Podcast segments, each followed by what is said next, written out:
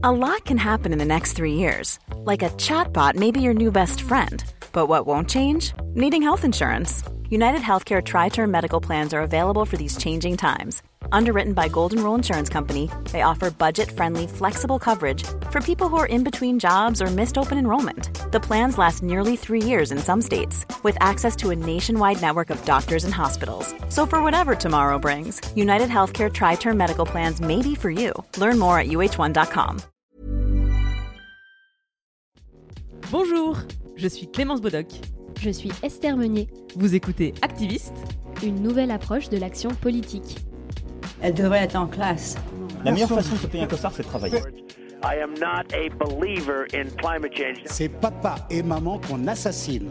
Vous vous transformez en véritable chien de garde de la police de la pensée. Le choc n'est pas un choc climatique.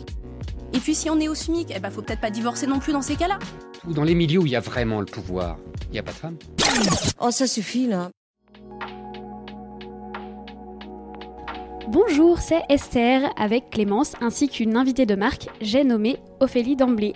Coucou Salut Si tu ne la connais pas, Ophélie officie sur YouTube sous le nom Ophélie ta mère nature. Et cela pour le plus grand bonheur de tes zygomatiques ainsi que pour celui de la planète. Car oui, Ophélie rend pas à pas le monde, mais surtout la ville, plus verte, à grand renfort de bombes à graines, jardins partagés ou tags en mousse. Pour moi, elle est devenue la queen de la guérilla green sur YouTube. Et d'ailleurs, on peut commencer par là. Qu'est-ce que ça veut dire, guérilla green? Ah, j'ai cru que tu allais me demander qu'est-ce que c'est d'être une queen? Et j'étais pas prête à cette. euh, Queen de la guérilla green, c'est génial, je veux un t-shirt. Ouais, grave, je suis hyper flattée. Alors, il faudrait que je raconte ce que c'est la, la guérilla green? Peut-être on peut commencer par là, comme ça après tu nous diras comment t'es arrivé à faire ça. Ça sera plus simple. Alors, euh, c'est un mouvement que j'ai découvert il y, a, il y a quelques années maintenant, euh, qui, qui est assez vieux au final, qui est né dans les années 70. Euh, c'est un groupe de jeunes à New York qui ont décidé de s'emparer d'une friche en plein cœur de Manhattan, si je ne dis pas de bêtises. Euh, donc vraiment un terrain vague, hein, où il y avait où il y avait rien. À l'époque, dans les années 70, euh, New York, bah, c'était pas c'était pas très fancy. Et ils en ont fait un jardin partagé. Euh, qui, qui est aujourd'hui encore euh, d'actualité, qui existe encore. Et la figure de proue de, de, de, ce mouvement, c'était Liz Christie. Et euh, j'ai- j'aime bien en parler parce que c'est une femme qui a, lancé le truc et ça fait toujours plaisir de, donner un nom sur, voilà, sur ce qui s'est passé. Et donc, ils ont décidé de nommer leur, euh, mouvement Green Guerilla, euh, puisqu'à l'époque, euh, on était aussi à l'époque du, de Che Guevara et de, de- des guérillas. Et euh, là, c'était une manière un petit peu pacifiste de, voilà, de réemprunter ces codes autour de, la guerre, de la petite guerre. Mais là, là, la version, c'était voilà, le symbole, c'était la bombe de graines. Et puis, c'était de réinvestir des lieux qui étaient complètement abandonnés et de recréer de la vie dessus.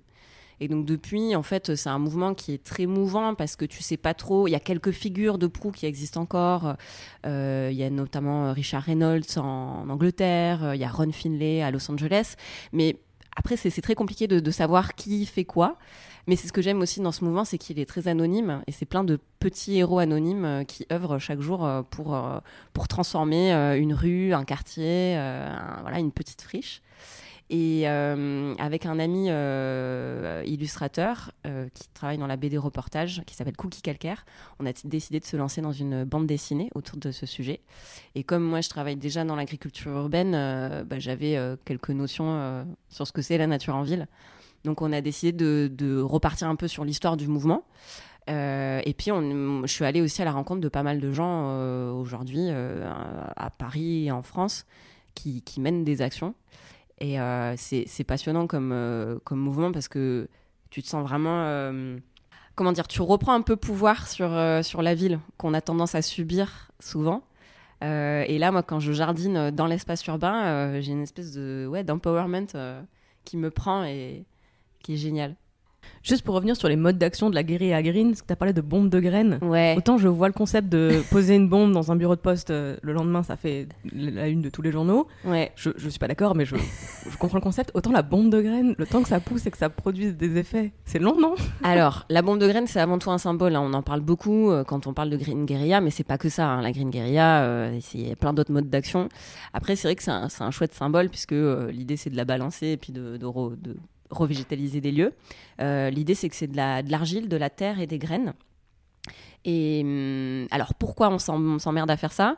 C'est parce que euh, en fait quand tu vas mettre ta graine dans, dans, dans cette argile et cette terre, ça va recréer les conditions idéales pour qu'elle ait plus de chances de germer.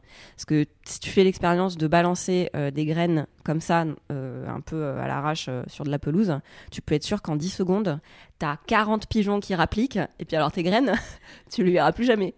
Donc c'est aussi un moyen déjà d'arriver à les faire germer euh, d'une meilleure manière. Et puis il y y, a aussi ce, ce truc de pouvoir les balancer dans des, dans des lieux difficiles d'accès. Euh, donc ça c'est ça c'est pas mal. Et après, c'est les bombes de graines, c'est aussi un un truc qui est utilisé dans, dans plein de civilisations euh, pour revégétaliser des lieux. Tu as aussi euh, eu des campagnes de, de revégétalisation euh, via des bombes de graines qui étaient balancées par avion. Sur les toits. Non, non, pas. Enfin, là, là, je parle en- de manière générale pour revégétaliser, euh, je sais pas, une, une forêt, par exemple. Euh, Et ben, t'as des, t'as des raids d'avions qui balancent des bombes de graines parce que c'est beaucoup plus facile que juste la graine. Euh, Enfin, ça, ça protège en fait la, la graine. Ouais, mais moi j'aimerais bien que tu détailles un petit peu euh, les autres aspects que ça recouvre, la guérilla green, parce que c'est pas juste des bombes de graines. Non, c'est ça. On, voilà, on va, on va pas épiloguer sur les bombes, mais c'est vrai que, alors il y a plein d'avantages à, faire de la green guérilla. Il y a d'abord, euh, bon, ben, réinvestir l'espace. Et euh, alors moi j'ai une vision très écoféministe de ça, et c'est vrai qu'en tant que femme, euh, on, on stationne très rarement dans la rue, au risque de se faire emmerder. Et donc on, a tendance à, traverser cet espace, mais à jamais trop y rester. Et pour moi, jardiner, c'est aussi se réancrer, c'est reprendre sa place se réenraciner dans cet espace qui n'a pas été conçu euh, par et pour nous. Donc il y a d'abord cette dimension un peu activiste, politique, euh, féministe euh, que j'aime bien. Mais de manière plus générale, bah, c'est d'abord participer en tant que citoyen à, hum, la protection du vivant, puisque bah, quand tu végétalises, bah, tu participes à la réduction des émissions de CO2, euh, tu vas faire revenir un peu de la biodiversité, tu vas la protéger aussi. Et puis, euh, il y a, y a l'aspect thérapeutique aussi des plantes. Euh, on sait très bien qu'un espace qui est plus végétalisé, euh, bah, ça déstresse les gens. Il y a des vraies vertus thérapeutiques qu'on reconnaît aujourd'hui. Et il y a vraiment un autre aspect que je trouve très très important, c'est l'aspect recréer du lien social. Parce que c'est vrai que euh, en ville, euh, on est dans des espaces qui sont, euh, on- qu'on dit euh, très individualistes. On se parle pas, chacun est dans son dans son délire. Moi, moi, je suis la première à être la la vraie connasse de parisienne, tu sais, qui a ses écouteurs et qui regarde pas les gens et qui trace. Et en fait, quand je jardine, bah, je, change complètement ce truc-là et, j'apprécie qu'on vienne me parler. Il y a un échange qui se fait et on n'est plus du tout dans cette dimension de de drague ou de ouais ou d'opportunisme c'est que les gens sont vraiment curieux de, de voir ce que tu fais. Et y a, je pense qu'il y a un truc où les gens captent tout de suite que tu fais un truc pour eux aussi pour la communauté. Et il y a une sorte de bienveillance. Alors pas tout le temps hein, tu peux tomber aussi sur un sur un poivreau. Mais c'est rare hein. dans l'ensemble c'est plutôt euh, euh, des réactions très bienveillantes, curieuses, et parfois même euh, voilà, de gens qui finissent par t'aider au bout de cinq minutes de discussion et qui se mettent à désherber avec toi. euh, et tu recrées un échange qui est très simple, euh, parce que les plantes, je crois que c'est comme la bouffe, où euh, enfin, il y, a un- rapport où on n'a pas besoin d'être des experts en fait pour, pour faire. Et c'est ça que j'ai- j'aime bien, que je trouve très important dans la Green Guerilla. Parce que, à contrario euh, de l'agriculture urbaine, qui est pour moi euh, indispensable, hein, évidemment, en ville, mais qui est réservée enfin, qui n'est pas accessible à tous. Euh, ne serait-ce que parce que euh, les, fermes urbaines, elles sont souvent sur les toits, donc elles sont pas accessibles à tous. Euh, les, produits qui sont vendus, ils sont pas accessibles à tous.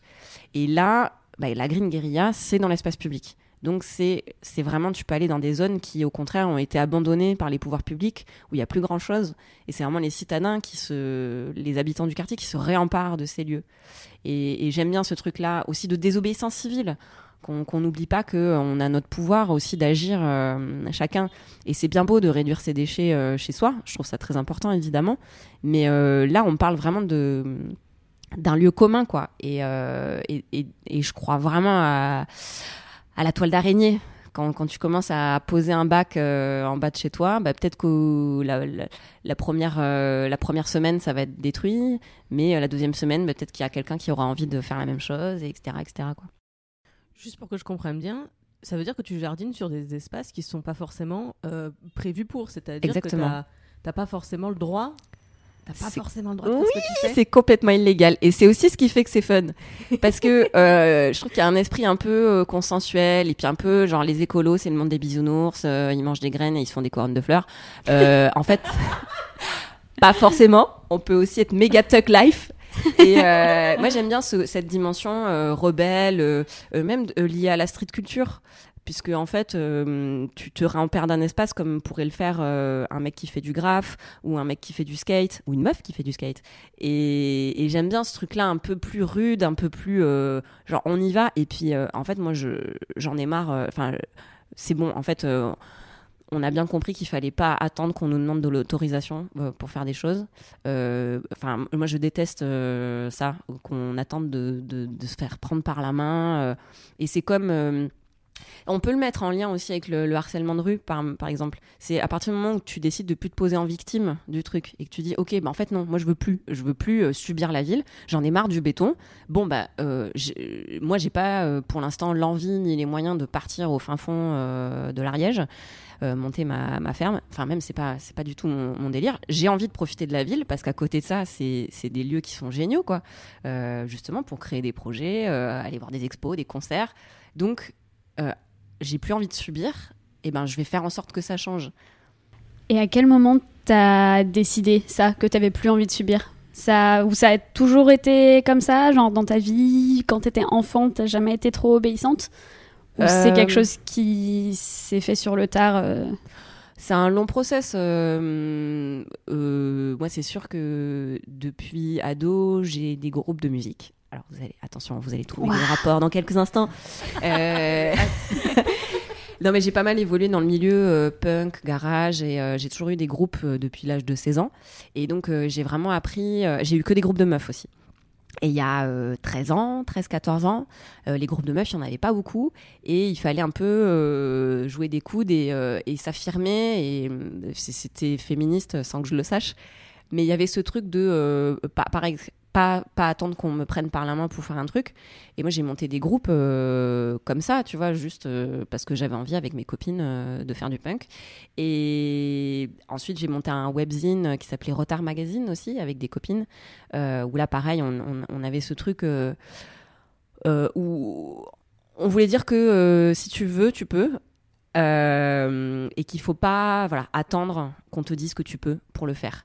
Et on donc en fait j'ai toujours eu ce truc euh, de, depuis ouais euh, 13 13 14 ans euh, de en fait si j'ai une idée à la con faut pas que j'attende d'avoir tous les toutes les connaissances ou, ou même tout le matos pour pouvoir le faire. Et je pense que ça ça m'est vraiment resté. Mais comme là tu vois quand je me suis reconvertie en fait, euh, ce qui me reste euh, à chaque fois, c'est c'est pas les enseignements que j'ai eus, vraiment. Alors, c'est toujours bien, hein, euh, faut lire des livres et tout ça, n'oubliez pas. Mais, mais c'est d'abord les, les rencontres, et puis c'est vraiment de faire, en fait. Et c'est les erreurs aussi. C'est quand tu te foires que tu dis, OK, bah, ça, plus jamais. Euh, et en fait, c'est vraiment, moi, j'ai toujours appris sur le tas. Et tous les métiers par lesquels je suis passée, j'ai appris sur le tas. J'ai arrêté les études euh, après, après une licence. Donc, à 20 ans, j'étais dans la vie active et, et ce truc de ok ben c'est pas grave on, va on va apprendre on va regarder des tutos et euh, et on, on, va- se débrouiller quoi. Et, et ce truc euh, dans la Green Guerilla c'est pareil on n'a pas besoin d'être un expert on n'a pas besoin ni même de matos. L'idée c'est vachement de de- d'être dans la récup au niveau des outils euh, des bacs euh, même des plantes. On va aller les chercher dans les poubelles etc et j'aime bien ce truc de on n'a pas besoin de thunes on a faut juste être un peu créatif quoi. Tu as abordé ta reconversion? Oui. Euh, tu l'as glissé comme ça au passage. Hop on n'a pas eu le temps de... Hop. Euh, Peut-être qu'on peut revenir là-dessus un petit peu parce que tu me dis si je me trompe, c'est ce qui t'a mené aussi vers la Green Guerilla. Euh. C'est le moment où tu dis qu'avant tu bossais dans la com et euh, Oh, t'as tout à décidé de tout fait. jeter. Tout à fait. Alors oui, moi, je suis un gros cliché. euh, Est-ce est-ce qu'on peut repartir de la licence du coup? C'était c'était quoi comme licence? Alors, je vais, il va falloir que je fasse mon CV, c'est ça? Ben, je juste Ok, le ça point va être le bordel, hein, les. On va prendre un point de je départ. préviens. Je propose un point de départ, un point intermédiaire, Ok. et comme ça on comprend l'arrivée. Alors, à l'âge de 17 ans, je suis partie à Paris. euh, tu sais, là, je suis montée à la capitale, parce que je viens du Sud. Donc, j'ai fait des études dans le cinéma et le théâtre. Euh, et j'avais mes groupes de musique à côté. Puis la musique a pris pas mal de pas sur, euh, sur le théâtre. Parce qu'à l'origine, je voulais être comédienne. Et oui, le grand classique. euh, Comme tout le monde. Voilà, c'est ça. Et en fait, je me suis rendu compte que le milieu de la musique était vachement plus fun. Donc, j'ai vachement bossé là-dedans. J'ai bossé en maison de disques. Et puis après, j'ai un peu bifurqué sur le monde des médias. Donc, j'ai fait bah, chroniqueuse radio. J'ai été, j'ai fait de la voix aussi un peu en tant que comédienne voix. Euh, on a monté Swebzine aussi où on faisait pas mal de booking euh, d'événements. Euh, et puis, j'ai fait pas mal de jobs de merde aussi. hein. Enfin, non, pas de merde. Des jobs alimentaires et qui me m'épanouissaient pas beaucoup. Mais euh, donc, euh, vendeuse, serveuse, euh, etc. Mais c'était pas ma vocation. Donc, euh, je- je- Mais ça payait le loyer. Mais ça payait le loyer, contrairement aux piges. Mais euh, Regarde le même rire. voilà, je- Tu sens comment on- voilà. Nous on fait fortune, je vois pas de quoi tu parles. Ah bon? Anyway.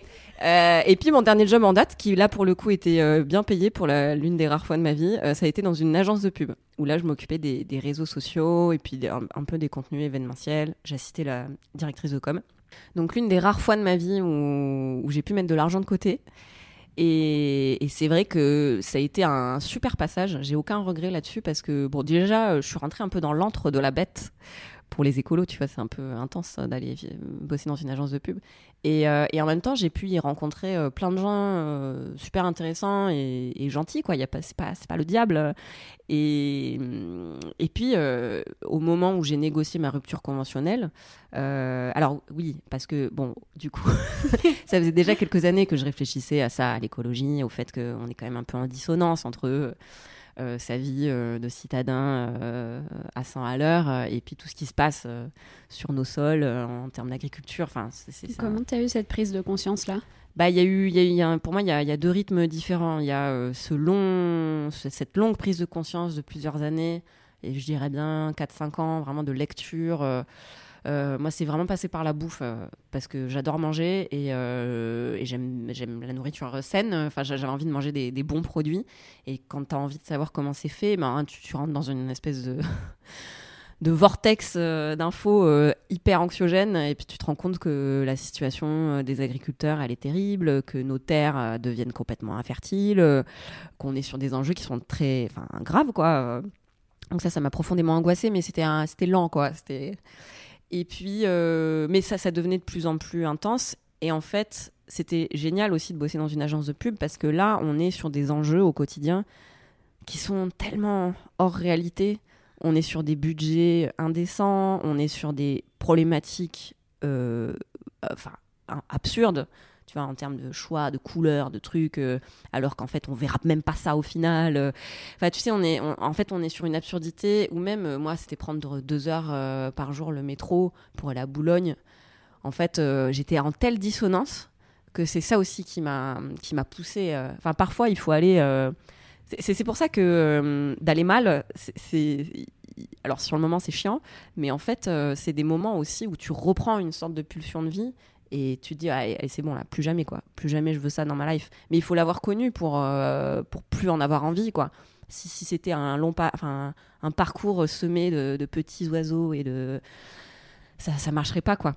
Donc voilà, euh, agence de pub, mais le deuxième déclic vachement plus violent et, beaucoup plus efficace, ça a été ma rupture euh, avec mon mec de l'époque, où là, c'était, bah, ça, voilà, ça faisait plusieurs années qu'on était ensemble et, et en fait, bah, t'es tellement mal aussi que, euh, pareil, t'es dans une pulsion, en fait, euh, où t'as besoin de changement, t'as besoin vraiment de passer à autre chose, de rentrer dans un nouveau cycle. Et, euh, et moi, ça a été, bah, du coup, très brutal, quoi. J'ai vraiment, genre, allez, on sépare avec mon mec. Euh, deux mois après, je négocie ma rupture conventionnelle. Et euh, j'ai été hyper encouragée par mon agence. Ils étaient tous ravis euh, Ah ouais, que je parte pas cool. dans la- à la concurrence, mais que j'aille me élever des chèvres parce que c'est euh, le fantasme de tout pubard euh, qui se respecte. Et non, non, mais vraiment, j'ai été hyper. euh, Enfin, je me suis sentie, euh, euh, ah, ouais, soutenue par tous mes potes aussi. euh. Ouais, t'as pas rencontré de résistance de gens qui t'auraient dit euh, que tu faisais un mauvais choix? Non. Non, non, je pense que. Alors, je suis bien entourée, je pense. Et puis, il y a une sorte de. C'est plus comme il y a 10 ans, quoi. Là, il y a une sorte d'urgence aussi. Je pense que tout le monde euh, sait qu'on on est dans la merde et, euh, et qu'il faut, qu'il faut changer. Euh, donc, non, non. Je me suis. Voilà. Et donc, après, je suis partie me former. Où ça? Pour faire quoi? Apprendre Alors, Quoi? je suis partie euh, d'abord dans une, une, une- une formation qui s'appelle la Ferme Sainte-Marthe pendant deux mois et demi, où là, c'était à la fois de la théorie et de la pratique. Donc, c'était au fin fond de la Sologne.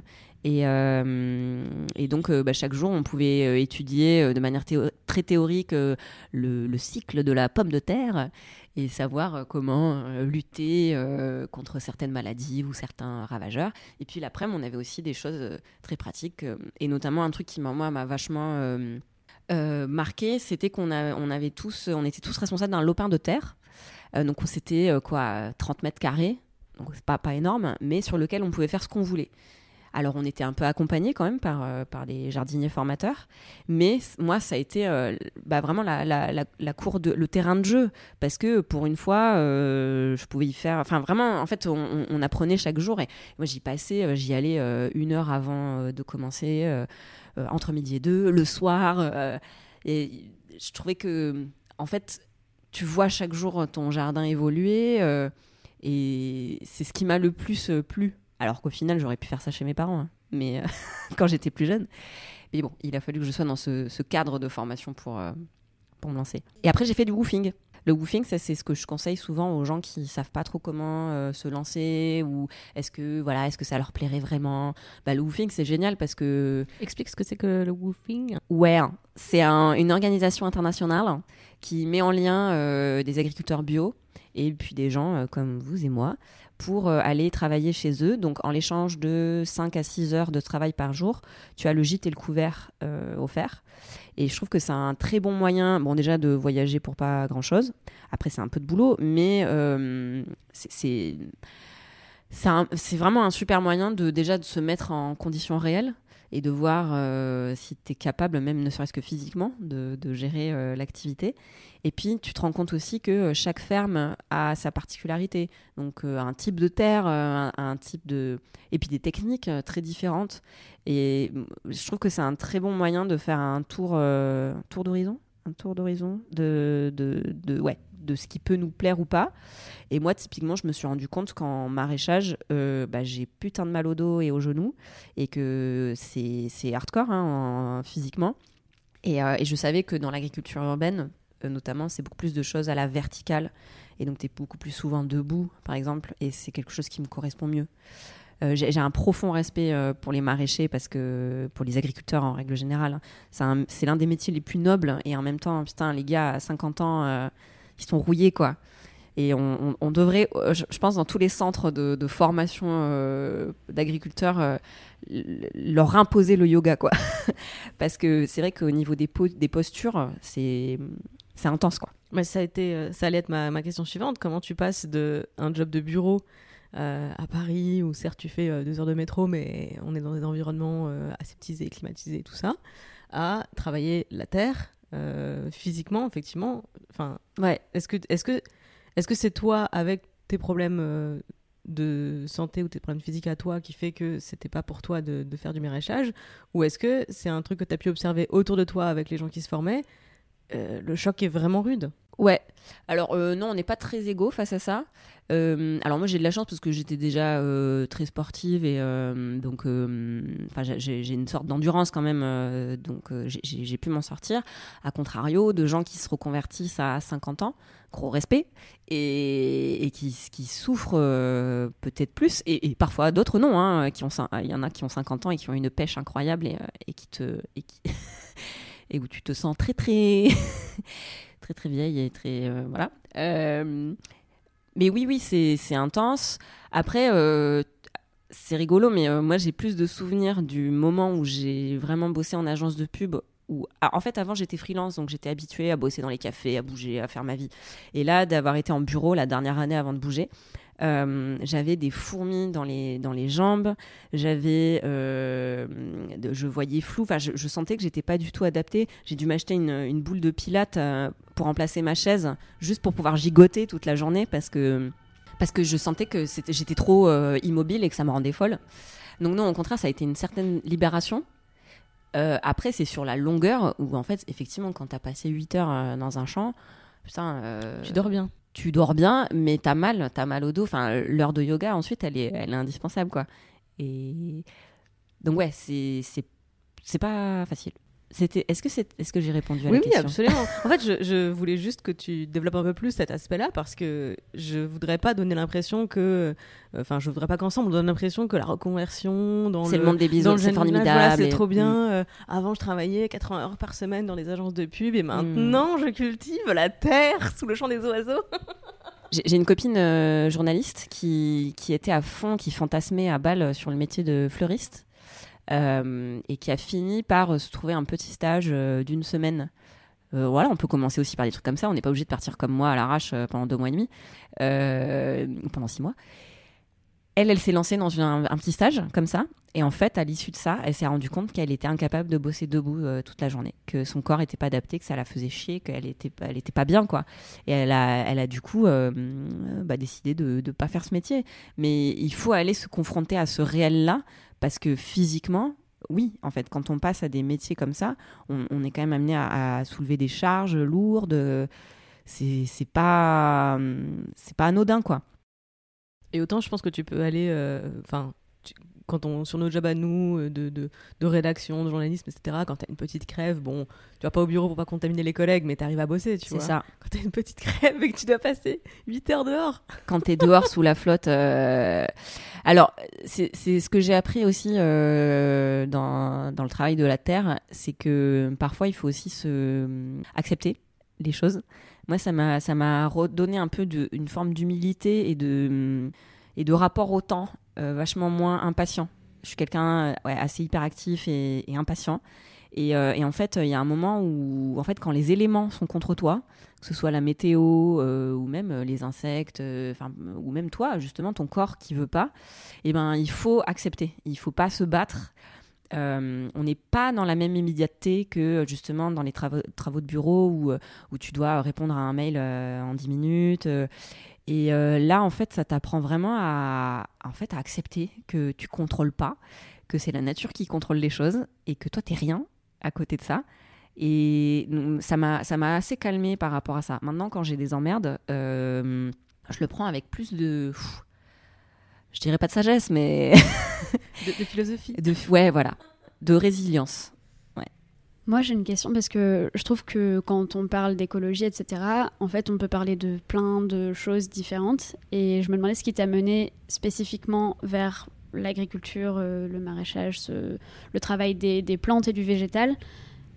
Alors que, enfin, c'est pas forcément évident, je pense, pour tout le monde de se dire, euh, de se dire, moi, je veux me reconvertir, ça va être dans ce domaine-là, quoi. Hmm. Euh, à l'origine, moi, l'agriculture, euh, c'était un peu flou pour moi. Mais euh, vraiment, le truc qui m'a porté, euh, mais même avant cette reconversion, c'est l'autonomie. Vraiment, à tous les niveaux. J'essaye d'être le plus indépendante possible. et en fait, se nourrir, c'est l'un des, trucs les plus. on va dire que c'est- l'un des besoins les plus primaires, avec boire et avoir un toit sur la tête, je pense. Et, et de me rendre compte qu'en fait, j'étais pas capable de répondre à ce besoin le plus, le plus primaire par moi-même, ça m'a profondément angoissée. En fait, de me dire, ah, putain, en fait, je sais pas faire pousser quoi que ce soit, quoi. J'avais un vieux cactus chez moi, euh, enfin, tu vois, oui, j'avais des plantes vertes comme tout le monde euh, en intérieur, mais j'ai jamais, euh, oui, j'ai vu ma grand-mère euh, faire pousser des haricots euh, dans son potager. euh, je me suis jamais penchée sur le truc, sur les techniques, euh, et ça, et vraiment de ne pas répondre à ça, alors que j'adore manger, que c'est- c'est un truc auquel je pense euh, très régulièrement, c'est-à-dire trois fois par jour au moins.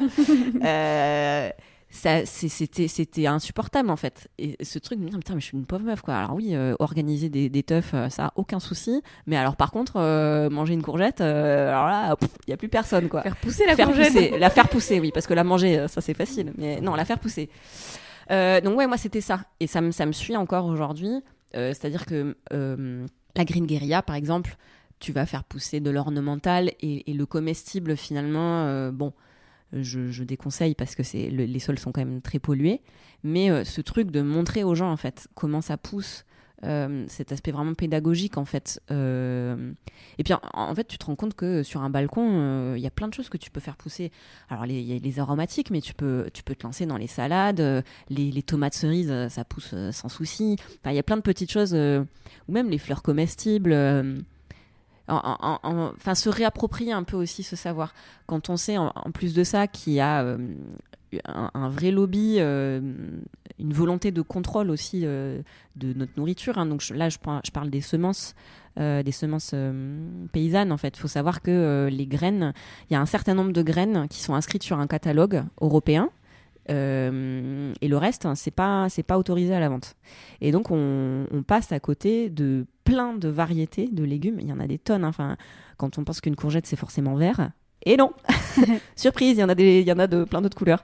Et et ça, moi, ça m'a révolté aussi de, de savoir que, euh, en fait, on, on nous, on nous conditionne euh, pour avoir un type de produit. Euh, et puis, euh, enfin voilà, on, passe à côté de plein de variétés qui sont en train de mourir, qui sont en train de disparaître, alors qu'elles ont des, qualités nutritives euh, hyper intéressantes, qu'elles sont belles. Enfin, c'est pour moi, ça aussi, c'est l'extinction de la, biodiversité, quoi. Et enfin, c'est insupportable pour moi. Je, je veux pas, pareil, je veux pas participer à ça. En fait, maintenant que je sais, c'est ça le truc, c'est quand tu rentres dans un truc où tu lis des bouquins, tu lis des articles, des machins, tu sais, ben, tu peux plus continuer à vivre avec, quoi. C'est quand tu sors de l'ignorance, euh, tu- rentres dans une souffrance, en fait, de, de rester inactif. On peut revenir juste un instant sur les, les semences. Ouais. Qui contrôle? Qui décide en fait? Qui décide qu'est-ce qu'on a le droit de planter ou pas? Et qui vient contrôler ce que tu À plantes ou ton pas? avis Alors, non, je mais- pense qu'il y a des personnes euh, de, de type euh, très vieux et très riches qui ont envie de, de contrôler. En fait, le problème, c'est que rien n'est fait pour rendre autonomes les paysans. Euh, L'idée, c'est euh, que chaque année, les paysans se retrouvent bloqués et euh, doivent acheter leurs graines ou leurs plants pour, bah voilà, pour, pour les faire pousser et que ça donne des légumes. L'idée, c'est que, en fait, les, moi, les semences dont je parle, c'est des semences qui sont reproductibles. Et c'est là où, en fait, l'agriculteur retrouve une forme d'autonomie. C'est que chaque année, il va pouvoir récupérer ses semences et, et les refaire. Et tout, tout est mis en place pour que ça n'arrive pas. Euh, et Pour qu'ils doivent les racheter. voilà, exactement. Et euh, en fait, on, on a, on, on a, euh, on a créé des, des semences qui, euh, qui, si tu les fais euh, se reproduire l'année suivante, euh, vont être, on appelle ça les semences hybrides. Donc, la- l'année suivante, elles vont être un petit peu, comment dire, mal formées ou un peu mutantes, quoi. Et elles seront moins productives, etc. Et Donc elles sont, elles sont designées entre guillemets pour ne pas être. euh, voilà, elles ont été transformées Ok. euh, pour correspondre à un certain calibre, à voilà, une forme de régularité, etc. Sauf qu'elles sont pas reproductibles. D'accord. Donc, donc, chaque si année- de les reproduire toi-même, ça, ça va, ça va te décliner, ça va pas Voilà, marcher. ça va être défaillant, quoi. Ok. On essaye vraiment de préparer une famine mondiale, c'est ça, le- c'est ça le projet en fait. Et on essaye de ben, je me demande. Ok. Bah, tu sais, ouais. Ok, maintenant Peut-être, moi, je pose des peut-être questions. bien. Moi, je fais mon travail de journaliste, je pose des questions. Ouais. Après, c'est mon point de vue, hein, mais je, pense qu'on est peut-être là-dessus. Je crois que je viens de, je crois que je viens de toucher la frontière de l'absurde du capitalisme. Moi, je comprends le- la logique du capitalisme. Je comprends la logique d'un système qui tu produis, euh, tu dégages des profits, tu réinvestis, tu récupères les profits. Ouais, je mais je comprends la logique en fait. mais appliquer à la semence, À l'eau ou à Voilà. la nourriture, appliquer c'est à, voilà, appliquer à l'eau, à la nourriture, À la santé. C'est mortifère. Ouais, aussi. Mm. Et je, je, là, j'ai du mal à comprendre qui c'est qui pilote. Enfin, que- comment est-ce qu'on se rend pas compte que On ça n'est de- pas possible en fait d'appliquer cette logique à ces, à ces domaines-là. Enfin, que c'est nous qui sommes dans la merde à la fin. Et là, on parle des semences, mais euh, c'est le même souci pour les plantes médicinales. Euh, le métier d'arboriste euh, n'est plus reconnu en France depuis les années 40. Euh, les plantes médicinales, c'est pareil. Il y a un certain nombre de plantes qui sont inscrites sur un catalogue. Voilà, on te donne l'autorisation. Mais pour le reste, interdit. Euh, donc en fait, les, producteurs ou même les vendeurs, les herboristes, se retrouvent dans des, failles juridiques ou même euh, dans des prises de risques hein, euh, par rapport à leur métier, où ils, bossent dans l'illégalité pour continuer de donner accès aux gens à, à des plantes qui soignent, quoi. Et à votre avis, ça vient d'où tout ça? C'est pareil, c'est les mêmes gens, c'est les mêmes personnes. J'étais loin de soupçonner que faire pousser des légumes était à ce point politique. Et ben ouais, en fait, moi je me sens, euh, en fait j'ai l'impression de, de, de faire de la politique quoi quand, quand je jardine. C'est clair, c'est beaucoup plus que. Alors il faut voter, c'est très important. mais euh, Planter des graines aussi. mais planter des graines, c'est un acte hyper militant au final. Mais c'est fun aussi, hein. Faut, faut, faut pas oublier, c'est hyper fun. non, mais ça c'est vrai. Alors ça c'est un truc euh, sur lequel, enfin c'est très important pour moi. Mais la green guerilla, typiquement pour moi c'est une manière aussi très fun de se lancer parce que l'écologie ça peut être un, mouvement assez anxiogène euh, parce que justement on est on est criblé de euh, d'injonctions aussi. Il faut pas faire ci, il faut pas faire ça, ça c'est mal, ça ça va détruire la planète, euh, etc. Alors oui, mais il faut faire attention aussi parce que les gens peuvent être très vite paralysés. Et moi, la première, hein, quand, je, quand je lis un peu trop de, ch- de choses là-dessus, je suis en PLS pendant 48 heures et en fait, ça n'a servi à rien d'être en PLS. Donc pour moi, de... mais, je trouve que les médias ont un rôle important aussi à jouer là-dedans. C'est-à-dire que montrer que c'est la merde, c'est bien, mais à côté de ça, pour moi, c'est 50-50. Il faut aussi montrer les solutions à, hauteur, quoi.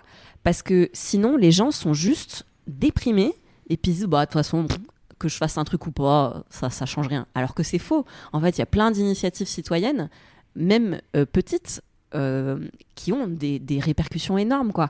Donc, euh, donc la green guerilla, c'est aussi dire, les gars, euh, en fait, euh, balancer une bombe de graines, c'est pas que pour sauver la planète, hein, mollo, c'est parce que c'est super fun.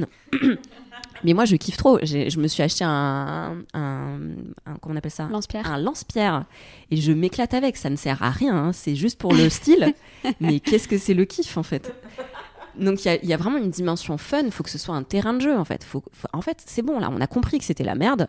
Bon, ça y est, il faut faire, aussi l'accepter, le, faire le deuil de ça, et puis se, faire kiffer quoi.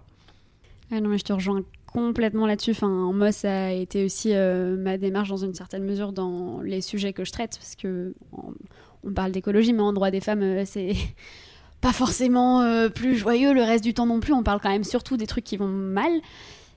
Et en fait, euh, moi, à force de parler que des trucs qui vont mal, bah, je déprime et j'ai bah, PLS, pareil. Voilà. Je finis euh, dans mon canapé devant un film à essayer de ne plus penser au monde réel et voilà. C'est vrai qu'on en ça parle hyper, euh, depuis ces derniers temps là de. Pardon, excuse-moi, je t'ai coupé la Vas-y, parole. vas-y. Non, mais euh, c'est un truc que j'ai pas mal lu, l'épuisement du monde militant. Et c'est vrai, hein, que ce soit au niveau des féministes, des écologistes, alors que c'est un, un putain de truc d'endurance en fait. C'est sûr hein, qu'il y aura toujours des détracteurs, euh, que ce sera toujours la merde. hein, on a quand même un gros boulot encore euh, devant nous. Donc il faut être endurant. Et, euh, et c'est ça, c'est il faut pas se laisser aller à ce truc de. Ouais, en fait, je pense que tu as, besoin de trucs positifs aussi. Et effectivement, la... mais même la manière dont tu transmets ça, toi, parce que du coup, on n'en a pas encore parlé euh, vraiment, mais tout ce que tu as appris, tu le transmets aussi via YouTube. Et ben en fait, tu le fais de manière tellement drôle. Genre, franchement, on se marre, quoi. C'est c'est pas du tout moralisateur ou, ou paralysant justement c'est genre euh, moi quand je regarde tes vidéos je suis là ouais grave j'ai grave envie d'aller faire un tag en mousse Yes sur le mur de ma rue putain Yes oui quand vous voulez Trop bien. Alors, pour tout te dire, euh, dans les coulisses, euh, il y, y a parfois des vidéos que je tourne où une heure avant, je suis en train de chialer parce que je viens de lire un article qui m'a déprimé. Mais par contre, c'est vraiment une discipline que je me que je me donne. C'est putain, tu montres pas ça à la caméra. Alors, l'idée, c'est pas de montrer que c'est le monde des bisounours. C'est juste, euh, en fait, faut faut faire quoi. Faut faire et il faut s'amuser. C'est pas grave si juste avant euh, t'y croyais pas au, au fond, mais c'est comme euh, se lancer dans le sport, je trouve. Sais, avant de te motiver à aller à la salle de sport, euh, t'es là, ouais, bon, je sais pas, je suis pas convaincu. Et puis t'y vas, et puis après, t'es es, super content d'avoir fait ton, ton truc. Et là, c'est pareil. Parfois, je suis, ah, putain, je il est dimanche, je suis en gueule de bois, j'ai pas du tout envie d'aller jardiner, mais je vais le faire parce que bah, j'ai une vidéo à sortir. Et en fait, euh, à l'issue de cet après-midi, euh, eh ben, euh, j'ai passé une journée, ouais, une après-midi formidable. Euh, J'ai vraiment fait un truc, je me suis sentie utile. Et en fait, c'était hyper valorisant. Ça fait vachement de bien à l'ego, quoi. Et ouais, donc, c'est- mais c'est limite ouais, une discipline pour moi. C'est genre, stay focus, il y a un truc, euh, il y a un bouquin là euh, que, dont je parle à tout le monde en ce moment, mais qui m'a vachement euh, marqué. C'est euh, Comment faire tomber un dictateur quand on est seul, tout petit et sans armes. Et il y a un passage qui m'a vachement euh, marqué et qui disait que euh, l'humour, c'est l'une des armes les plus puissantes parce qu'elle euh, elle, comment, elle démantèle la peur. Et on peut, pareil, le mettre en lien avec euh, les violences policières aujourd'hui. Je pense que la meilleure des réponses, c'est pas nous de sortir les armes, parce qu'on en a pas beaucoup, hein, mais au contraire, d'essayer de, de décrédibiliser en fait tout ça. Et je pense que l'humour, mais c'est d'une puissance, quoi. Euh, et, et donc je trouve ça très très important en fait que, que tous les créa enfin voilà, qu'il y ait des créateurs de contenu aussi qui qui s'attellent à des sujets euh, hardcore, mais en, en- en version fun, parce que sinon, en fait, t'as envie de te tirer une balle, quoi. Euh, Ou, en- ou alors t'as envie de devenir violent, parce que moi aussi, hein, ça m'arrive hein, d'avoir envie de sortir le lance-flamme et, euh, et, de, et de cramer tout le monde, quoi. Mais c'est, enfin, je pense pas que ce soit une, une solution sur le long terme. Et comme c'est un truc d'endurance, on a dit, voilà. Objectif long terme. Ouais. Du coup, j'ai l'impression que dans ce que tu racontes, tu trouves ton équilibre entre sensibilisation et action, en fait. Ouais. Ouais, alors en fait, euh, c'est ça. De, par mes anciens métiers, je pense que la communication, c'est un truc euh, euh, pour lequel enfin, je m'éclate à, communiquer. Et, donc, créer des contenus, c'est, un- ça me plaît énormément et j'en ai besoin. Et je sens que la transmission, enfin, il y a beaucoup de choses à faire encore dessus. Et moi, je, je m'éclate à inventer des, ouais, des, des formats un peu plus rigolos. Mais euh, je veux aussi euh, sortir euh, de ce truc-là. de, enfin, parler c'est bien, mais faire c'est mieux. Et, donc, il faut que je trouve un équilibre là cette année. Parce que l'année dernière, j'ai fait quand même énormément de vidéos et, et donc j'ai fait du bénévolat et j'ai jardiné, mais moins que quand j'étais dans ma reconversion, où là j'étais vraiment dans le, la pratique, pratique, pratique, pratique. Et donc cette année, j'aimerais bien trouver un, un bon entre-deux. Euh, et ça passerait par euh, être vraiment euh, ancré dans un lieu. Parce que c'est vrai que la Green Guerilla, bon, t'en fais dans l'espace public, mais c'est très vite. c'est rare que ça perdure dans le temps. Euh, donc ce serait peut-être trouver un lieu ouvert au public, mais plus protégé, on va dire, euh, pour que ça existe plus longtemps. Mais enfin, ouais, je, vais, je, vais- je, suis dans les- je suis entre les deux là en ce moment. Quand- Juste quand tu dis ça dure pas, c'est-à-dire que c'est dégradé ou c'est enlevé par euh, les autorités? Les deux. Euh, t'as, vraiment les deux. Euh, parfois, c'est la mairie qui va juste raser le truc sans te, sans, te consulter parce que de toute façon, ils savent pas qui a fait ça. Et, et puis après, il y a les dégradations euh, au quotidien par les gens bah, juste qui passent et qui s'en foutent. Après, il y a vraiment un truc de sensibilisation à faire. hein. Et puis aussi, moi, à chaque fois, ce que je conseille, c'est que hum, quand tu choisis ton spot, il faut qu'il soit proche de chez toi pour que tu puisses venir l'entretenir régulièrement, que tu puisses aussi entretenir une sorte de, de, de proximité avec euh, les commerçants, par exemple, qui sont juste à côté, qui pourraient venir aussi, eux, entretenir. Enfin, tu, tu, voilà, tu fais un truc un peu euh, collectif. Euh, mais oui, comme c'est illégal, parfois hein, c'est- officialisé par les mairies. Faut, l'idée c'est pas d'être en guerre contre les pouvoirs publics, c'est juste d'amorcer des initiatives sans, sans les attendre et après venir les voir en disant bah regardez les gars, euh, c'est quand même pas mal ce qu'on a fait. Qu'est-ce que vous en pensez? Est-ce qu'on est le garde quoi? Et parfois ça marche. Et est-ce que tu sais ce que tu risques euh, selon le type d'action que tu fais? On parlait tout à l'heure de tag en mousse. Je sais que par exemple, un vrai tag, il y Ouais. a des amendes. Enfin, c'est Ouais, interdit, tu- il y a des amendes. Qu'est-ce que tu risques quand tu tags un mur en mousse, quand tu commences à récupérer, je sais pas, un espace là, pour y planter des trucs? Alors, on, a- on l'a écrit dans notre bande dessinée, mais je n'ai plus les chiffres. En tout cas, c'est considéré comme de la dégradation d'espace public. Donc, c'est à hauteur de plusieurs milliers d'euros. hein. Euh, on est sur. Après, dans les faits, dans les faits, hein, euh, quand les, les flics passent devant euh, nous, c'est plutôt bienvenu. Au contraire, ils sont curieux, ils se demandent ce qu'on fait. euh, mais pareil, on, enfin voilà, on on n'est pas, on n'est pas habillé avec des cagoules et. euh, On plante du cannabis en plein jour. voilà, qu'est-ce qu'il y a? Qu'est-ce qui se passe? Non, non, donc non, franchement, c'est- très toléré, euh, c'est voire encouragé euh, dans les faits. Mais aux yeux de la loi, c'est là où c'est absurde et il va falloir que les choses changent. C'est que c'est considéré comme de la dégradation. Et oui. Après, pour revenir sur ce truc du graphe, euh, j'en avais, j'en ai discuté avec, euh, avec certains graffeurs en leur disant Putain, mais les gars, ça vous fait pas chier de, de, passer une journée entière à faire un, un graphe de ouf et puis euh, de prendre le risque que, le lendemain il soit repeint, soit recouvert par un autre artiste, soit par les autorités. Il me disait Mais. euh, c'est pas euh, moi c'est pas ça qui m'intéresse c'est vraiment le plaisir de le faire là maintenant l'instant présent et, et puis la photo aussi qui en résulte ce souvenir en fait du, du truc et, euh, et ça j'essaye aussi de le garder en tête c'est que au final on s'en fout euh, que le jardin perdure. Enfin si tant mieux si ça perdure mais ça c'est du bonus. Euh, l'idée de départ c'est d'abord de faire de montrer aux autres du coup dans l'espace public que c'est possible. Et ensuite bah c'est l'effet toile d'araignée mais le résultat, c'est voilà, c'est du bonus.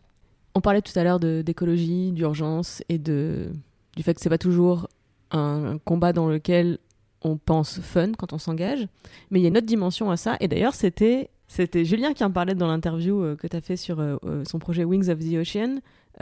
Puisque lui, du coup, son action de dépolluer les océans, il disait c'est pas clivant. Parce qu'il y a plein de gens, quand tu parles de végétarisme, tu parles de réduire sa consommation, de ceci ou cela, tout de suite, il y a débat. Dépolluer les océans, tout le monde est pour, personne n'est contre.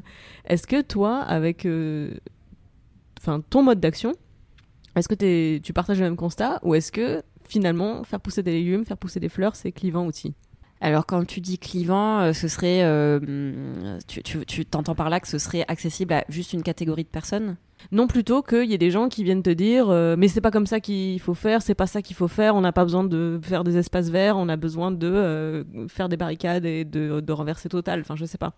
Ce, qui, ce que lui disait, c'est que son le type d'action qu'il a choisi, le fait de venir dire je vais prendre un voilier, je vais aller euh, dépolluer euh, les océans du plastique, il, n'a pas rencontré de, gens, de quelque milieu que ce soit, pour lui dire euh, bah non, euh, c'est pas, pas prio dans le- dans l'agenda militant, par exemple. Hmm. Alors dans le milieu militant, non, au contraire, c'est très salué et il y a parfois euh, des, actions de Green Guerilla qui ont été faites durant euh, des manifs, par exemple. Et je pense à Extinction Rebellion, par exemple, avec laquelle moi je suis en, en lien et, on a essayé d'imaginer des choses. Donc non, au contraire, ça pourrait justement être des sortes de happenings supplémentaires à, ce type de, de, manif, euh, d'action. Hum, par contre, euh, le, oui, là où ça pourrait être clivant, c'est qu'il y a plein de gens qui qui sont pas d'accord sur l'aspect euh, désobéissance civile, en disant bah c'est pas sur la loi, c'est pas autorisé, donc de quel droit vous vous réemparez de l'espace? Donc c'est en ça, mais moi pour moi c'est les les vieux cons un peu réac qui sont comme ça et euh, encore une fois, si on attend que les, les lois changent, en fait, pour moi, ça, ça va dans l'autre sens. C'est quand les citoyens se révoltent contre que- que- quelque chose que les lois changent. Je veux dire, euh, l'histoire du droit de vote des femmes, euh, il a pas changé parce que juste les mecs se sont dit ah mais comme oh on a oublié, c'est peut-être qu'on devrait changer les choses quand même. Non, c'est parce que voilà, il y a eu des révoltes. Euh, donc euh, je crois sincèrement au pouvoir de la désobéissance civile pour faire bouger les choses. Et non, non, euh, c'est pas du tout clivant dans le milieu militant. Et j'ai même euh, certains, certains amis qui sont, par exemple, je pense à une qui s'appelle Orlane et qui, me disait. qui est très engagée au niveau écologie. Elle est dans le minimalisme, le zéro déchet. Elle a même plus de frigo chez elle.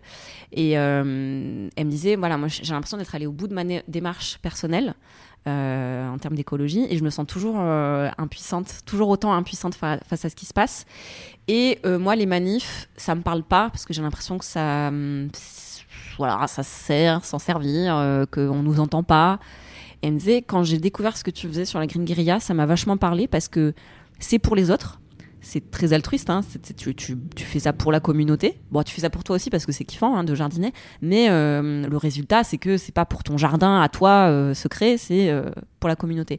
Et c'est putain, là, je me suis sentie, j'ai senti que ça me parlait parce que j'agissais pour le collectif. Mais j'agissais, j'étais dans une. Elle avait l'impression que c'était beaucoup plus impactant que de juste marcher dans la rue. Euh, voilà, donc ça peut être une autre solution euh, pour militer. Mais pour moi, la Green Guerilla, c'est un outil comme un autre, en fait. hein. Euh, Il y, en- il y en a plein d'autres. Ouais, toi, tu, tu ressens pas ce truc de. Cette frustration, en fait, de- d'avoir l'impression de pas toucher assez de gens ou de pas euh, avoir un impact suffisant, en quelque sorte? Tu ressens pas trop cette impuissance grâce à ce que tu fais actuellement? Alors ça dépend les jours. hier, j'étais complètement déprimée et du coup, je me disais que euh, la vie ne servait à rien et que ce que je fais, c'est nul et que ça sert à rien et tout ça. Et donc, oui, il y a des jours où je pense que ce que je fais, ça sert à rien. Et puis, il y a d'autres jours où, euh, où, en fait, euh, le pouvoir des réseaux sociaux, hein, quand même, hein, est, puissant. Et quand je reçois des messages de gens qui me disent, bah, putain, euh, en fait, euh, grâce à tes vidéos, grâce à ta BD, bah, je me suis lancée, j'ai installé un compost dans mon immeuble ou j'ai balancé des bombes de graines, j'ai, enfin, tu vois, là, en fait, tu te rends compte du réel impact euh, de, voilà, de, de ton boulot et, ça, ça porte énormément. Euh, et donc, euh, et c'est là où à chaque fois je me dis, ouais, quand même, communiquer sur ce qu'on fait, c'est très important parce que faire les choses dans son coin, c'est bien. Mais quand tu les montres, quand tu, tu donnes exemple de, de toi, ton, tes expériences, c'est puissant parce que c'est, pour moi, c'est vraiment l'effet toile d'araignée, quoi. Il y a, y a ce truc où les gens se disent, ok, mais en fait, si elle peut, moi, je peux faire. Y a ce truc d'identification aussi. Moi, dans mes vidéos, euh, je montre mes fails, euh, je montre quand ça foire, euh, quand j'y arrive pas.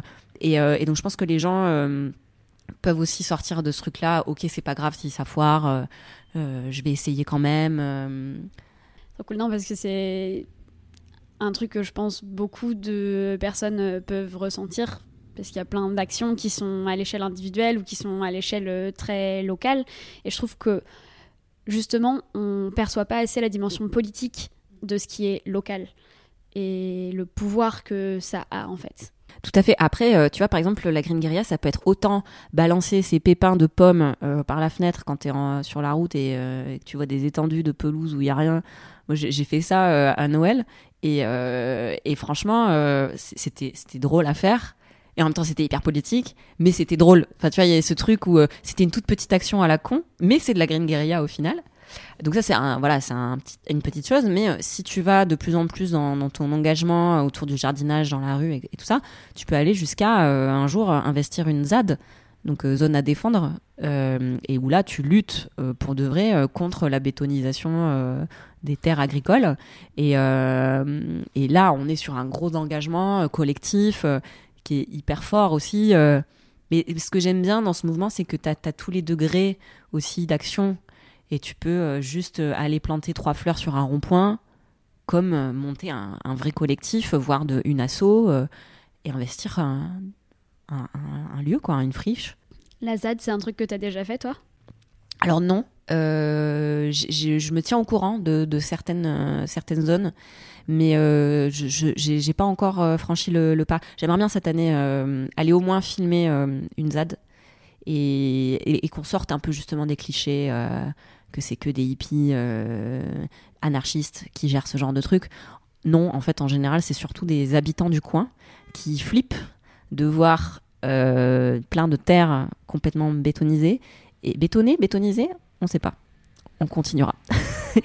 en tout cas, voilà, c'est souvent des gens euh, bah, qui sont très très proches en fait de, leur terre et, et qui la voient disparaître et qui, qui veulent pas quoi. Et hum, donc c'est vraiment des mouvements citoyens quoi. Et c'est- moi j'ai vraiment envie d'insister sur ce truc là, c'est que c'est comme les mouvements de désobéissance civile. Euh, Rosa Parks, c'était une petite meuf euh, qui sortait de nulle part et euh, on n'est pas obligé d'être un grand activiste euh, depuis dix ans, euh, syndiqué, etc., pour euh, lancer un mouvement, quoi. Au contraire, je pense que c'est même euh, et ça, ça, dans le bouquin euh, Comment faire tomber un dictateur, ils, le disent aussi, c'est même plus facile en termes d'identification euh, de se dire que c'est le petit vieux papy du coin qui avait rien demandé, mais qui, est là, euh, euh, que voilà, que de se rapprocher de quelqu'un qui a 15 ans de, formation politique derrière lui. euh. Ah, Moi, c'est un truc que j'ai euh, ressenti comme forme d'impuissance au niveau local où euh, j'ai vu dans le petit patelin d'où je viens euh, là pendant les vacances euh, bah, par exemple des, bords de route qui étaient avant un peu en jachère quoi et qui avaient été recouverts de gravier pour élargir la route. Et en fait franchement ça m'a fait mal au cœur parce que avant là il y avait des coquelicots qui poussaient et j'adore ces fleurs. Et en plus tu peux même pas en faire des bouquets les coquelicots parce qu'ils meurent immédiatement après que tu les aies cueillis et j'étais genre, mais qu'est-ce que j'aurais pu faire, moi, alors que j'habite même plus ici, tu vois, c'est là où vivent mes parents, mais moi, j'y suis pas au quotidien. Maintenant, je suis à Paris au quotidien. Qu'est-ce que j'aurais pu faire pour qu'ils ne bétonnent pas ces bords de route, quoi? Alors, euh, je pense que tu peux te former en, association, ou en tout cas en groupe euh, de, citoyens qui vont. Alors, ça peut commencer par une, pétition, par exemple, euh, participer à des réunions d'information dans, la mairie et dire bah non, nous on n'est pas d'accord, pourquoi vous faites ça, et, construire un, argu- un argumentaire collectif. Et ouais, donc moi, en fait, à chaque fois, c'est essayer de se rassembler pour faire entendre sa voix. Ouais, donc sous forme d'assaut, peut-être.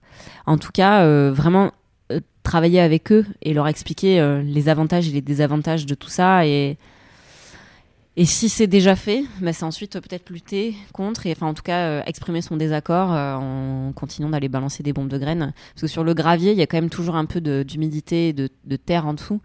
Donc ça- il peut y avoir des choses qui repoussent et ça va les emmerder. Je note ça pour mon prochain passage en Deux-Sèvres. voilà. Au moins leur mettre des bâtons dans les roues, quoi. Un minimum. Non, mais je pense qu'en plus, euh, et là on refait le lien avec euh, la politique, c'est que ça va bientôt être les municipales et ce genre de petits trucs, enfin de cette politique de la ville en fait, euh, tout simplement, c'est important de se rendre compte qu'on a effectivement le pouvoir de l'influencer. Surtout quand on est dans des, des- des petites villes comme ça, des petits villages. Et euh, c'est pour ça que je t'ai posé la question, parce que je voulais savoir moi-même comment faire. Donc j'espère que ce ce conseil servira à d'autres gens. Ouais. Mais, mais surtout que si ta route a été élargie, j'imagine qu'il y a beaucoup plus de gens qui ont, au fil des ans, se sont euh, plaints à la municipalité pour que la route soit plus large, et qu'il y a très peu de gens qui sont allés dire à la, à la mairie que les coquelicots c'est joli et ce serait bien de pas les éradiquer. Ne laissons Je- pas euh, trop ne de place aux, aux ne. Ouais. Je ne, je ne sais pas. Après, ça me fait penser à une, une initiative euh, qui m'a beaucoup touchée cette année. C'était une rencontre avec euh, une dame qui s'appelle Frédéric Soulard à Nantes, qui est conteuse et qui euh, écrit le nom des plantes au sol, le nom des plantes sauvages. Donc là, j'entends euh, vraiment les invasives qui sortent des, fissures, euh, des, murs. euh, et donc, en général, les mairies font tout pour, les éradiquer, pour que ça fasse propre. Et, donc, elle, elle a une manière très poétique de, les mettre en lumière, donc vraiment en écrivant leur nom. Et je trouve que c'est pareil, c'est une, petite action, mais qui a eu, elle a eu quelques buzz sur Internet en, mettant les photos de ces actions. Et euh, donc c'est là où le pouvoir des réseaux sociaux il, il est puissant, c'est que oui, c'était peut-être euh, une, une pauvre plante qui a été ensuite euh, éradiquée. Enfin, j'aime pas ce mot, il est vraiment violent quoi. Mais Désherbé. désherbé. Et mais il- de son action reste cette photo et ce témoignage et donc du coup des idées pour d'autres. Et hum, et donc pour moi écrire le nom des plantes au sol, ça fait partie des moyens de les faire exister, de montrer qu'elles sont là. Alors si en plus t'expliques euh, leurs propriétés médicinales ou comestibles, parce que la plupart du temps euh, c'est le cas, c'est puissant aussi quoi. Donc il y a ces petits mots, c'est poétique aussi. Hein. C'est un peu euh, du land art quoi, mais euh, je trouve que c'est des super moyens aussi de détourner les trucs et, de réin, enfin, vraiment de réinvestir du vivant quoi. Est-ce que tu as eu des moments de découragement? Des, moments où tu t'es, des moments où tu t'es dit Oh, c'était quand même plus confortable la pub. Alors euh, jamais pour euh, la pub, genre jamais euh, sur sur l'aspect confort jamais. Parce que alors oui, j'ai fait un an dans, la, dans une agence de pub, mais auparavant, je cumulais les jobs. J'en ai eu jusqu'à 3-4 en même temps. Et, et donc, euh, ce truc de précarité, de, de jamais trop savoir euh, si je vais avoir un, un salaire décent et tout, c'est- pas quelque chose qui m'a qui m'a angoissé dans mon changement de vie. Euh, par contre, c'est sur l'utilité de ce que je fais. Où, euh, où là, oui, clairement, mais encore, euh, comme je vous disais, hein, hier, euh, j'étais au fond du trou et je me disais que ce que je faisais était nul. Enfin, en tout cas, servait à rien, que de toute façon, on va mourir, donc de toute façon, j'ai dans ma phase émo. Et donc oui, c'est un, un combat de tous les instants de, de garder le cap et de se dire qu'en fait, il n'y a pas de petites actions, il y a... L'important, c'est vraiment de faire et, et vraiment continuer de faire, de faire, de faire. Et même si ça. Enfin, il n'y a pas de petits impacts non plus. Je pense que. il- Voilà. Euh, mais c'est une vraie discipline et euh, moi, pareil comme, comme toi, Esther, j'évite de regarder trop les infos parce que je sais que je suis hypersensible et que et ça peut vraiment me paralyser. Donc comme je sais ça, eh ben j'évite. Alors oui, je me coupe de pas mal d'infos du coup, mais c'est une manière pour moi de me protéger pour continuer d'agir quoi. Et, euh, et en fait, je me dis que quoi qu'il arrive, on le sait que c'est la merde quoi. Et je, je trouve que c'est vraiment un moyen aussi. euh, et c'est pour ça que je trouve que les, les, journalistes ont un vrai pouvoir là-dessus, quoi. De, de nous faire euh, agir ou pas. Il doit y avoir un temps de révolte. On doit se sentir révolté face à ce qui se passe. Mais si à côté de ça, on montre pas les solutions et les gens qui ont décidé de prendre à bras le corps euh, le problème, bah, y a rien qui se passe, quoi. On est juste figé sur place. Et, je peux faire partie de ces gens-là euh, parfois, donc je sais à quel point c'est, ça doit être vénère pour des gens qui sont encore dans des boulots qui leur conviennent pas. Ou euh, moi j'ai déjà ce luxe incroyable de faire euh, de faire ce que je kiffe. C'est, une chance. euh, c'est pas une chance parce que je, me suis fait chier euh, à ce que ça arrive, mais en tout cas c'est, du luxe. Euh, donc ouais. Non, c'est pas tous les jours. euh, le, monde des bisounours et il y a vraiment ce truc de euh, faire gaffe à pas prendre toute la misère du monde sur les épaules parce qu'on peut avoir tendance à ça à vouloir euh, tout bien faire et alors que non moi je merde encore aujourd'hui je me suis acheté une paire de bottines pendant les soldes et chaque jour je regarde cette paire de bottines en me disant putain putain putain les soldes quoi je me suis fait je me suis fait couillonner donc euh, et, et encore une fois, hein, ça c'est mon truc, c'est à mon échelle. Euh, Il y en a d'autres pour qui ça va être, euh, je sais pas, de, de, de, de plus utiliser du tout de plastique. Enfin, chacun son combat, quoi. Mais comment tu fais pour pas te décourager? Alors, je, ne regarde pas les infos, premier truc. Euh, alors, pff, attention, hein, c'est c'est cliché, mais euh, j'essaie de faire du yoga au moins une heure par semaine. En fait, non, alors, le yoga, non. On pourrait juste apprendre à respirer. juste respirer, euh, souffler un peu. Ouais, ça c'est important, je pense. Euh, donc faire des exercices de respiration. Il y en a des tonnes euh, sur YouTube si vous êtes en panne de... si vous ne savez pas comment respirer, allez regarder un tuto sur YouTube. Il y a ça, et puis j'essaye au minimum quand même. Alors j'ai la chance d'avoir un bel, un bel endroit où j'ai plein de plantes chez moi, mais c'est ouais, me reconnecter euh, au moins une fois par jour euh, près d'une plante. Donc ça peut être aller juste regarder euh, son peu, son- sa petite succulente qu'on a sur son bureau, ou aller carrément marcher dans un parc. Enfin juste se, se, se rapprocher au moins une fois par jour du, du vivant. je, je partage ton analyse sur le rôle des journalistes. On y reviendra parce qu'avec Esther, on a l'intention d'aller voir quelques journalistes aussi dans le cadre de ce podcast pour parler de la dimension très politique d'informer. Euh, je suis d'accord avec ce que tu dis. Moi, j'ai juste une objection en forme de réflexion qui est, je, pense qu'aujourd'hui, euh, l'enjeu, c'est plus de donner l'information parce que tout le monde, beaucoup de gens sont en mesure de donner de l'information, euh, mais c'est de retrouver un lien de confiance en fait avec les, gens qui nous lisent ou qui nous écoutent ou qui ou qui les regardent à la télé. Euh, moi, j'ai l'impression qu'aujourd'hui, il y a un lien de confiance qui est rompu et qu'on peut raconter toutes les belles histoires et montrer les belles solutions.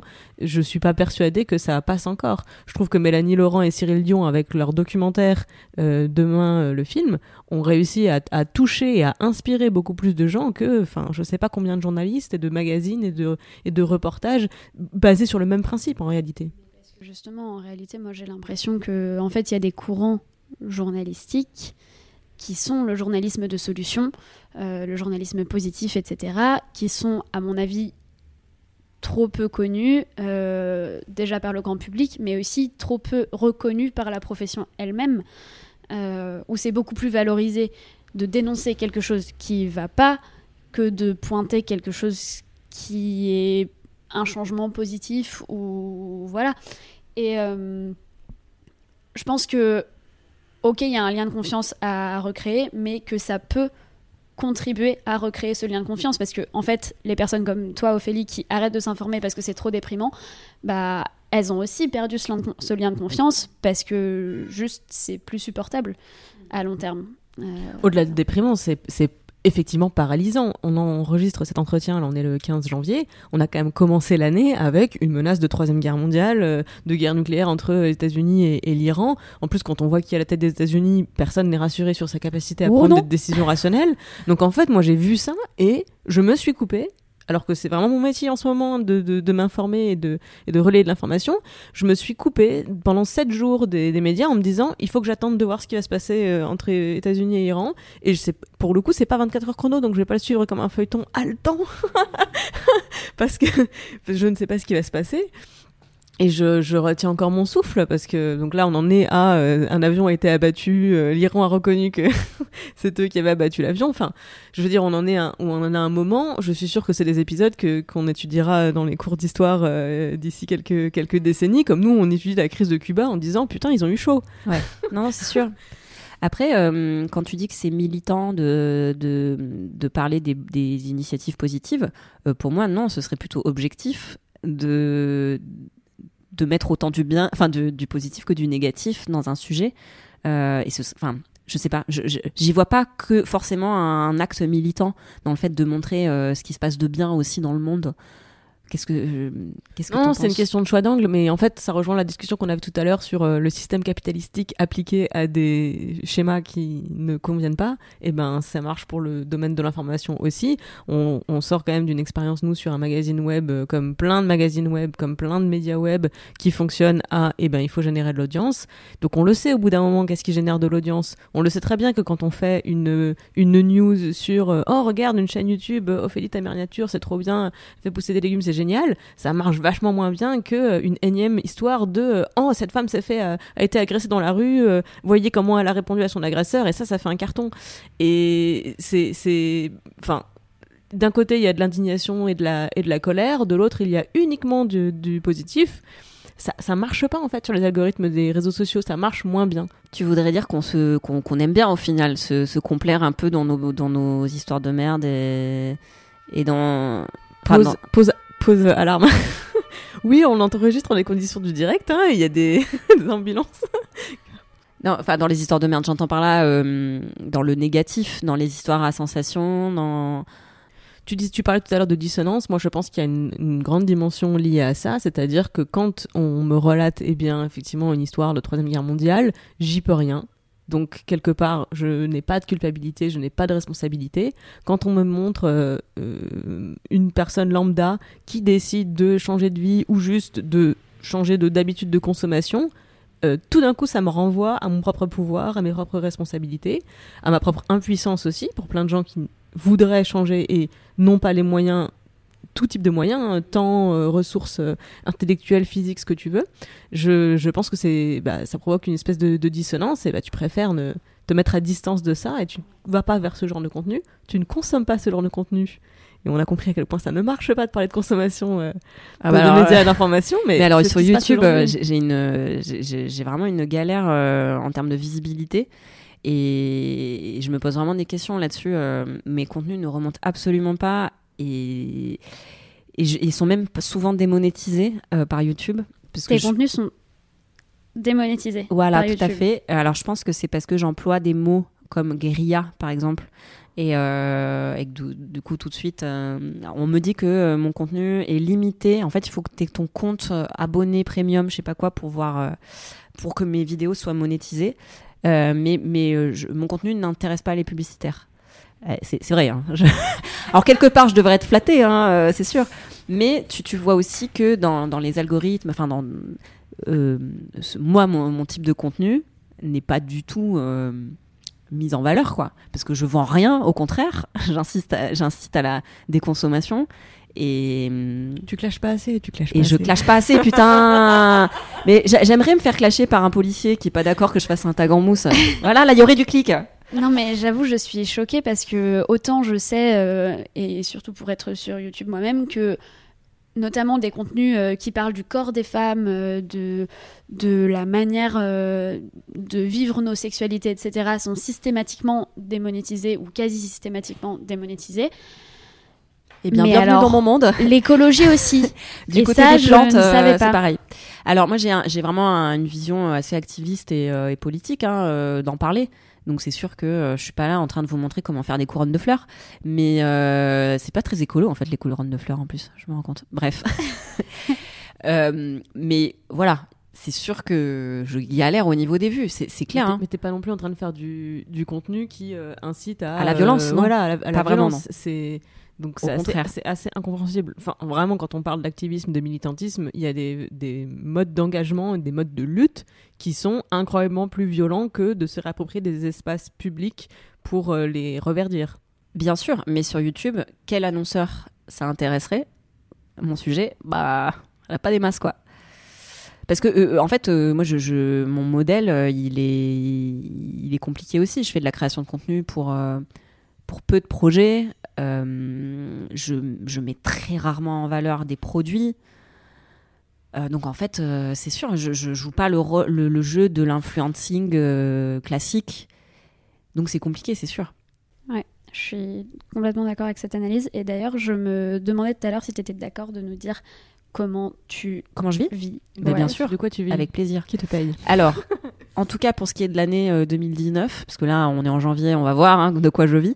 Mais euh, en janvier, 2000 enfin en- donc l'année dernière, j'ai vécu essentiellement de mes créations de contenu euh, vidéo, et donc j'ai fait euh, deux grosses collabs, notamment avec euh, Too Good To Go qui lutte contre le gaspillage alimentaire, et puis 18h39 euh, qui est le média lié à Castorama euh, et pour qui j'ai fait pas mal de tutos bricolage jardinage. Ce qui est génial à chaque fois, c'est qu'on me laisse carte blanche euh, pour mes, mes contenus et donc je, je m'éclate. J'ai fait aussi des choses pour Enercop et, euh, et La Ruche qui dit oui. Et j'ai aussi reçu, euh, une subvention du Centre national de cinéma pour ma série sur la Green Guerilla. Donc ça, ça a été une grande nouvelle et, euh, et je suis hyper euh, heureuse qu'une telle institution euh, soutienne un sujet comme le mien alors que les mecs avaient très bien compris que j'étais pas très suivie. Donc euh, super nouvelle. Et puis j'ai eu aussi euh, des droits d'auteur en tant que euh, co- co-auteur de la bande dessinée. Et ensuite c'est des petites choses. Donc j'anime régulièrement des ateliers autour du jardinage pour les nuls. Et puis je participe à des conférences. j'écris des petits articles de temps à autre. Donc ça c'est voilà. Et puis de temps en temps, mais j'en ai pas eu assez l'année dernière, des contrats des petits contrats euh, donc d'entretien euh, de plantes, de potagers. Ça, c'est selon les projets, euh, c'est de l'associatif ou du privé, mais euh, voilà, ça va être des grandes campagnes de plantation, par exemple, sur laquelle je suis réquisitionnée. euh, euh, voilà. Et, et cette année, je, pareil, ça va être très aléatoire. euh, je compte sur, euh, sur ça, sur la création de contenu encore. Donc, je vais voir avec qui, euh, avec qui j'ai- j'ai en- j'ai envie et où on me propose de, bosser. Et j'aimerais avoir aussi un lieu où je puisse euh, concrètement faire beaucoup plus régulièrement des ateliers et faire pousser des trucs. Après, j'ai bien compris, et ça, on nous l'a aussi pas mal répété en formation, que euh, tu ne peux pas vivre que d'une seule activité. Euh, je pense que ça s'applique à plein d'autres métiers, mais en tout cas, dans, le monde de l'agriculture, vivre uniquement de sa vente de légumes ou de plants ou de fleurs, c'est pas suffisant. La plupart du temps, ils vont voilà euh, faire des ateliers, des formations en plus, euh, bah ouais, créer aussi des contenus. Et moi, ça me convient bien parce que j'ai- j'aime avoir tous ces tous ces aspects-là euh, dans mon métier. J'en ai même besoin. Mais t'es obligé de. T'as aussi pas mal de choses en, en produits transformés. T'en as qui vont se lancer dans les confitures, euh, les choses comme ça, parce que c'est, ils arrivent vraiment à valoriser leurs produits, à mieux les stocker aussi. euh. Donc, faut réfléchir à ces trucs-là. Et euh, par exemple, là, ça fait presque trois ans que j'ai changé de vie. Je suis loin d'avoir trouvé une stabilité ou même un modèle. ouais, là, on est encore dans, du précaire, dans du très. Après, c'est la vie de freelance. hein, ça, c'est sûr que je l'ai choisi. J'aurais pu rempiler sur des. En, fait, j'ai été responsable de certaines fermes urbaines, donc j'aurais pu me relancer là-dedans. Mais je kiffe tellement euh, bosser seul que. Enfin, bosser seul. Bosser pour d'autres, mais à mon compte, que j'ai du mal à, me réintégrer dans un projet euh, en tant que salarié. D'accord. Donc, on arrive à la fin de l'interview et euh, j'ai trois trucs que je voudrais te demander. D'abord, est-ce que tu as une personne qui t'inspire à agir comme ça? Euh, je vais faire un petit big up à, une copine qui s'appelle Marion et qui a monté un, projet qui s'appelle Les Sourciers, qui a une chaîne YouTube aussi notamment. Alors elle est à Donf euh, dans l'hydroponie. Alors moi c'est une méthode de culture euh, qui me me parle pas euh, à 100%, mais je trouve ça hyper intéressant la manière dont elle transmet tout son savoir. Elle, euh, a monté sa ferme en hydroponie avec son compagnon dans le Gers. Et, en fait, ce que je trouve génial, c'est qu'ils ont vraiment trouvé un modèle où ils arrivent à fournir plein de restaurants dans la région. Ils montent des formations pour transmettre leur savoir. Et elle continue à créer des contenus, donc euh, vidéo. Elle écrit un livre en ce moment. Elle a deux enfants. Et, euh, et c'est une fille de mon âge et je la trouve, euh, elle est rayonnante. Vraiment, c'est quelqu'un qui est tellement enthousiaste à l'idée de partager tout ça. Et elle, elle me nourrit beaucoup. euh, Enfin, son énergie me nourrit beaucoup. euh, vraiment, c'est quelqu'un que j'admire. Et, c'est ce truc de, de jamais lâcher son enthousiasme, en fait. Parce qu'on sait que, voilà, c'est pas parfait, que c'est pas machin, mais elle est, elle est sans cesse dans ce truc de, ouais, mais on va mieux faire. Et ouais, euh, oui, je transmets. Et donc, ouais, Marion, euh, donc la chaîne YouTube, c'est Les Sourciers.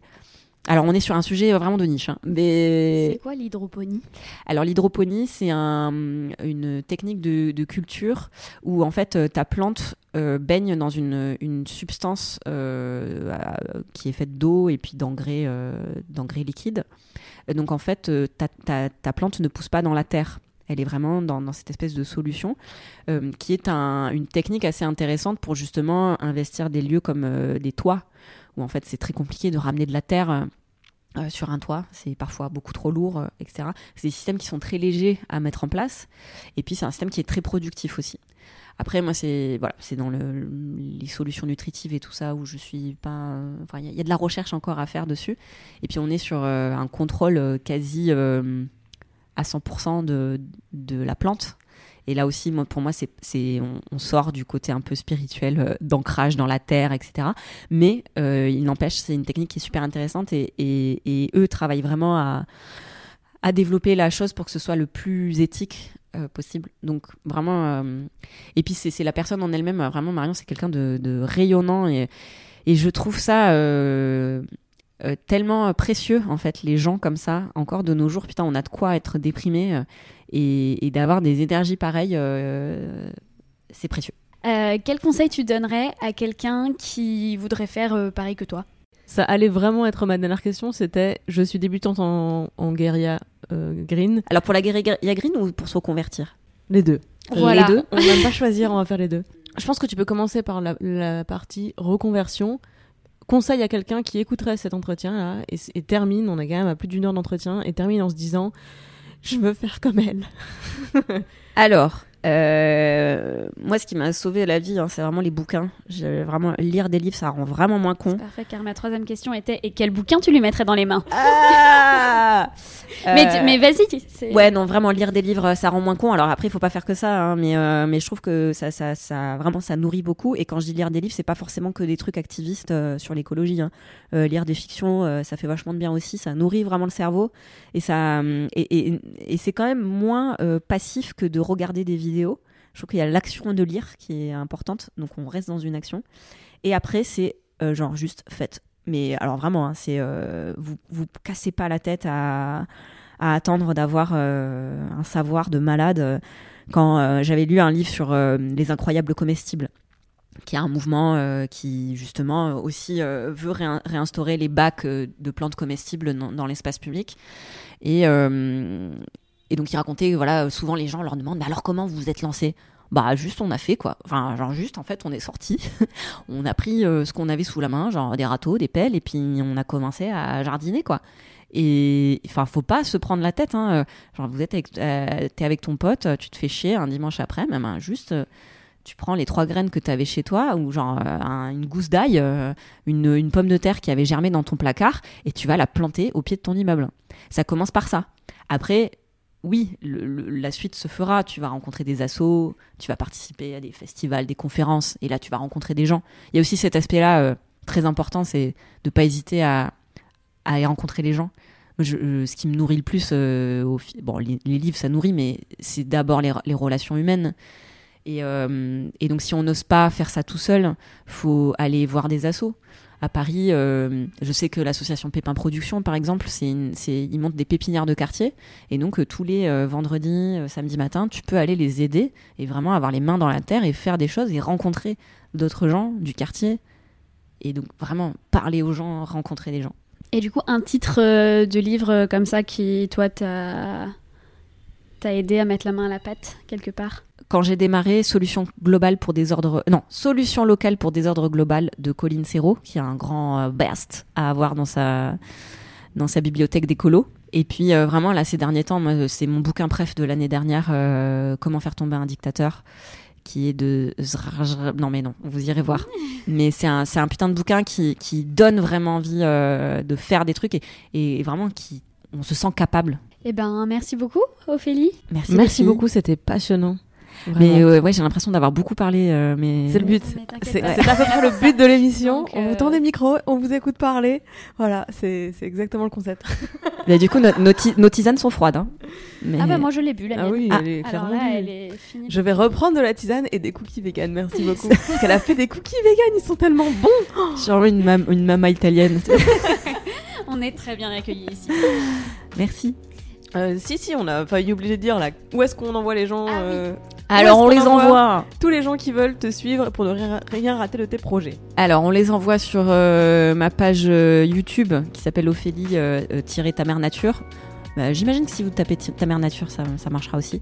Et, euh, et puis sur Instagram aussi, Ophélie ta mère nature euh, tout attaché. C'est là où euh, je suis plus active sur tout ce qui est. Enfin, les stories c'est quand même bien. T'es vraiment dans le vif et tu peux montrer un peu les conneries que tu fais euh, au jour le jour. Donc voilà, je suis là. Merci beaucoup, Ophélie. cool. Merci. Salut. Allez la suivre.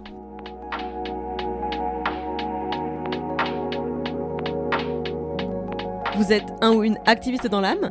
Écrivez-nous à tutoconquérir le monde à gmail.com pour nous parler de votre projet. Si cet épisode vous a plu, n'hésitez pas à aller l'écrire sur iTunes dans un commentaire accompagné de 5 étoiles. Ça nous aide grandement à faire connaître cette émission. Ça nous aide encore plus si vous envoyez le lien à vos proches susceptibles d'être intéressés. Merci beaucoup pour votre écoute et à la semaine prochaine.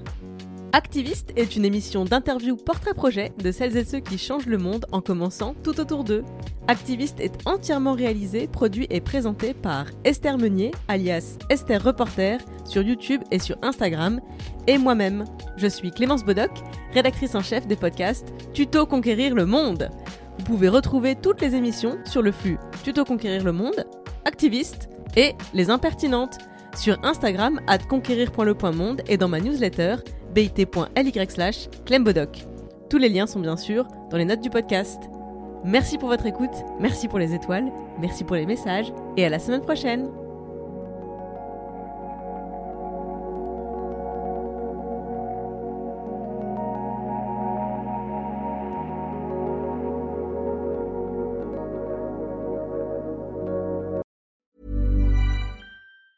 Planning for your next trip?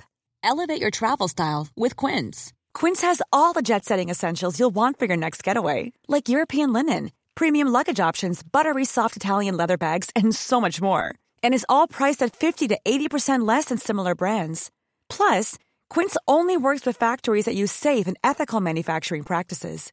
Pack your bags with high-quality essentials you'll be wearing for vacations to come with Quince. Go to quince.com slash pack for free shipping and 365-day returns.